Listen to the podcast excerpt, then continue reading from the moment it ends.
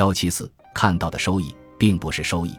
刚刚我们谈完了沉没成本，也就是我们前面所说的，你看到的成本都不是成本。下面我们来看看另一个概念，你看到的收益并不是收益。我们还是用刚才这个例子来解释。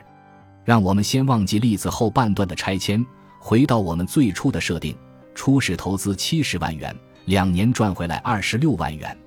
现在我们来说说这个收益，两年的回报率百分之三十七，看起来是非常不错的项目，已经远超很多投资项目了。但是这个收益只是实际收益，在投资决策的时候，我们还要结合别的因素进行调整，比如这七十万元的初始投资。钱从哪里来？如果这七十万元之前你一直放在银行里买基金产品，收益每年能稳定达到百分之十，也就是说每年可以有七万元的收益。按照复利的方式计算，两年的收益是十四点七万元。因为投资这个奶茶店，你失去了银行里投资收益的十四点七万元，那么七十万元的投资由银行理财变成奶茶店这个项目，相对增加的收益只有十一点三万元。相对收益率也就降到了百分之十六。此外，因为开设奶茶店需要人来照应，雇人成本不低，而且你又不放心，决定自己辞掉每月一万元工资的工作来开店。所以，因为开奶茶店，你不仅放弃了七十万存款的理财收益十四点七万元，还放弃了打工两年的收入二十四万元，共计三十八点七万元。也就说是。如果你不开奶茶店，你个人打工加理财，两年间能够创造的收益是三十八点七万元。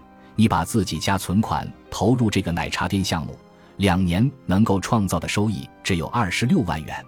没有比较就没有伤害，这就是投资决策时必须进行对比，比较相同资源投入到其他项目上的收益，从而选择相对收益更好的项目。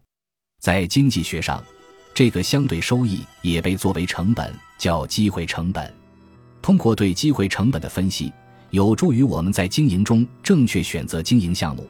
其依据是实际收益必须大于机会成本，从而使有限的资源得到最佳配置。正如我们前面所说的，机会成本是由选择产生的。一种经济资源往往具有多样用途，选择了一种用途，必然要丧失另一种用途的机会。后者可能带来的最大收益，就成了前者的机会成本。机会成本在我们做任何决策时都会存在，只是我们很多时候没有去考虑。如果我们把机会成本引入我们的投资乃至生活的各项决策之中，会发现很多时候你的想法会大相径庭。首先，你在决定投资一个项目的时候，不再单纯考虑这个项目的回报。而是要更广泛的考察这些投入的金钱资源，所有能实现的、所有可能的投资回报，从中选择最高的回报项目。比如，你在老家有块地，平时都是种水稻，要知道水稻的回报是不是最好的，你就应该广泛考察一下挖鱼塘、种果树的收益情况，选出回报最大的一种。其次，你不应该再被单纯的收益所迷惑。你需要考虑这个收益背后所要付出的代价，比如刚刚我们举例的这个奶茶店项目。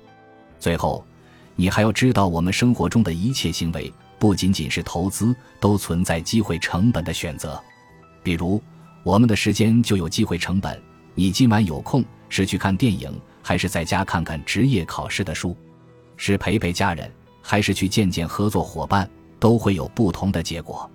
一旦选择，时间就匆匆走过，再也无法回首。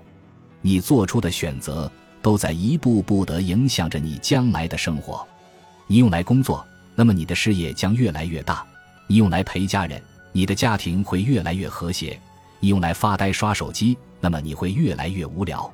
是啊，如果我们多比较一下，多想想别的方案，也许就不会浪费那么多时间去无聊了。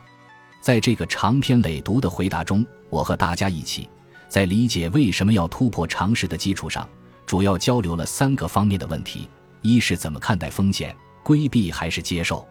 希望大家可以理解，不要畏惧风险，但也不应无畏冒险。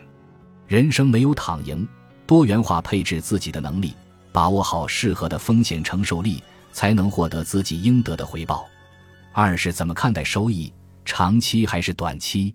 希望大家可以理解，短期收益具有不确定性，长期才有确定收益。只有树立全周期的视角，才能看到价值。同时，还要不停修正方向，避免奔跑在错误的道路上。